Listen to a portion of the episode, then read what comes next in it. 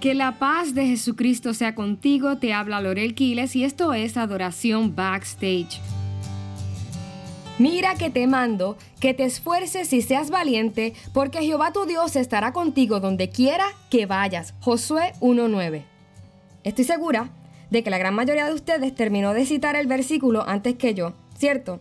Y es que sin duda, este es uno de los top 10 de los versículos más conocidos y recitados en nuestras iglesias. Se ha usado en infinidades de lemas, de campamentos, en retiros, en los textos de nuestros aniversarios. Y es uno de esos versículos que siempre te dan cuando van a orar por ti. Y te van a dar una palabra de ánimo, ¿verdad que sí? Y un día, mientras leía la Biblia, fui sobre este versículo. Y por primera vez, y para mi sorpresa, me topé con algo que parecía ser una contradicción y ya les diré por qué, pero para eso quisiera que leyéramos unos versículos antes. Vamos a ver el capítulo 1 de Josué, versículos del 3 al 6, y dice así, yo os he entregado, como lo había dicho a Moisés, todo lugar que pisare la planta de vuestro pie.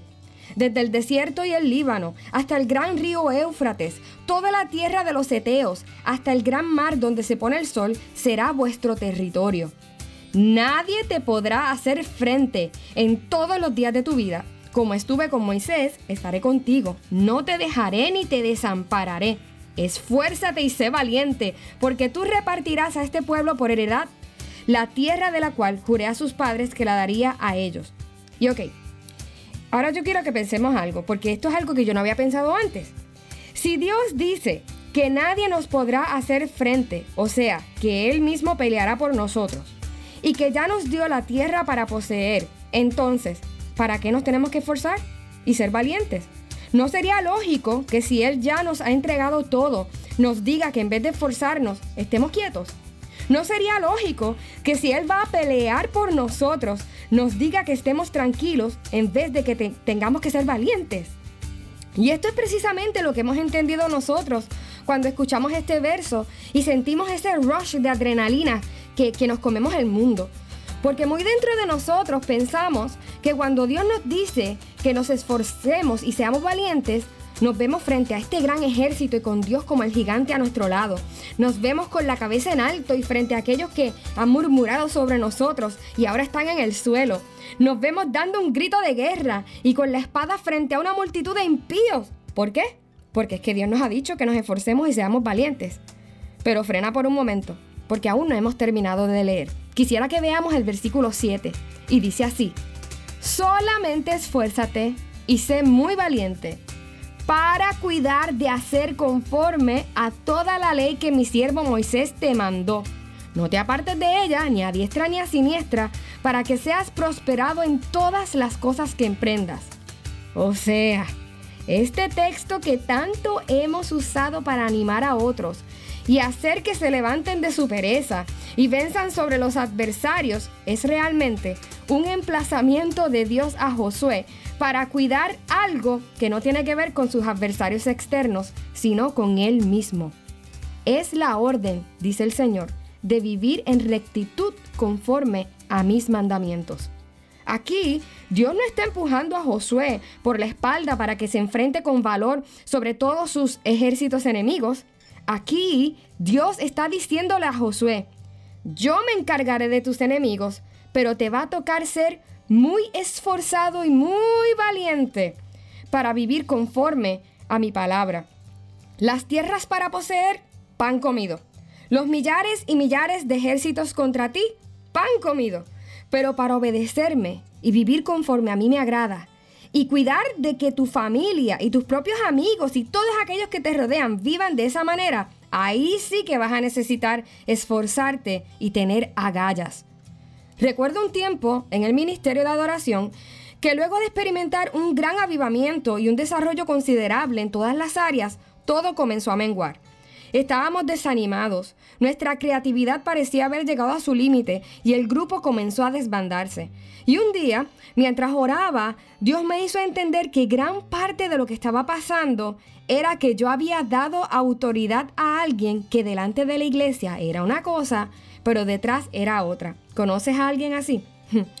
Resulta que ese alguien era una amistad muy cercana a mí. Y yo no estoy hablando de que esta persona estaba eh, cometiendo un pecado de inmoralidad sexual, ni, ni que estaba estafando a la gente o robando.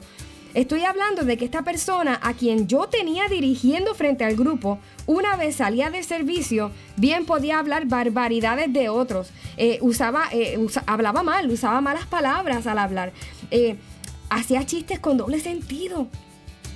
Y también por la razón de la confianza que me tenía, faltaba mis convocatorias y me faltaba respeto delante de la gente. Pero esta persona como era una de las más talentosas que yo tenía, que tenía en el grupo y encima era casi de mi familia, yo para no perder su amistad ni buscar problemas, por el temor de confrontarla y evitar bregar con la ofendida que se iba a dar después que yo le hablara, dejé que ganara terreno en mi corazón, en mi autoridad y en el avance del grupo.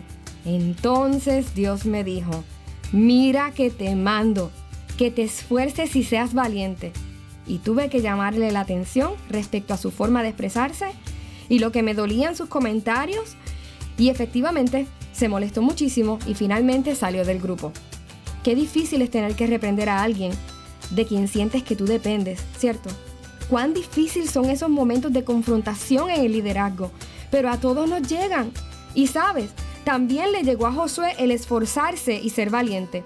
Más adelante en la historia, vemos cómo en una de sus batallas el pueblo de Israel perdió vergonzosamente contra sus adversarios. ¿Y cuál fue la causa?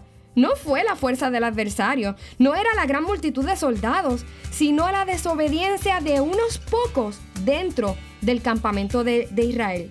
Una familia había desobedecido a los mandatos de Dios y en el centro de su tienda guardaron lo robado y maldijeron a toda la nación.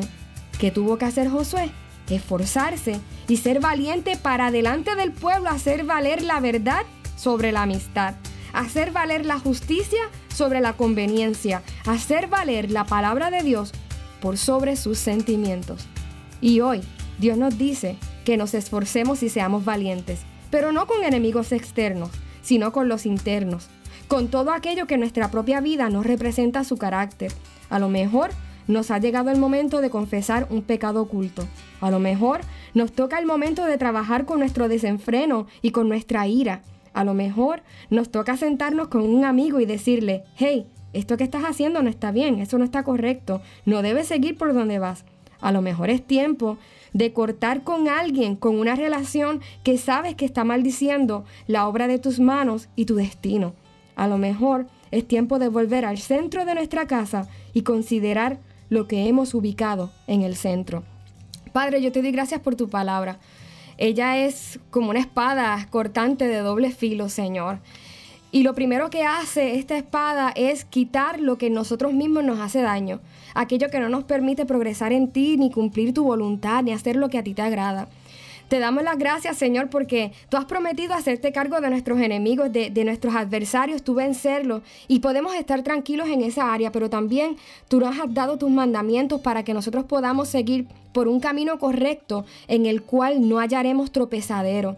Yo te pido que siembres esta palabra en el corazón de mis hermanos y que de este punto en adelante podamos ser esforzados y valientes en aquellas cosas que tú consideras importantes. En el nombre de Jesús. Amén.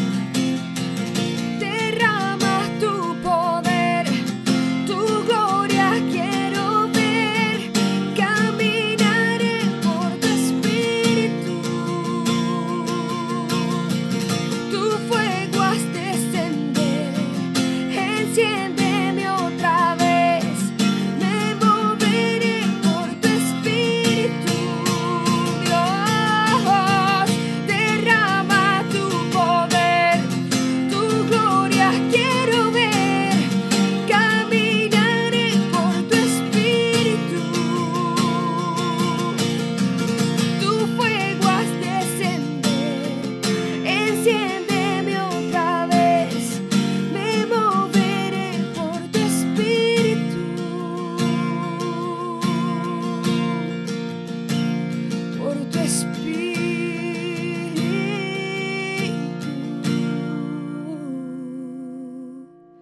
Te habla Lorel Quiles y yo te espero en la próxima edición de Adoración Backstage.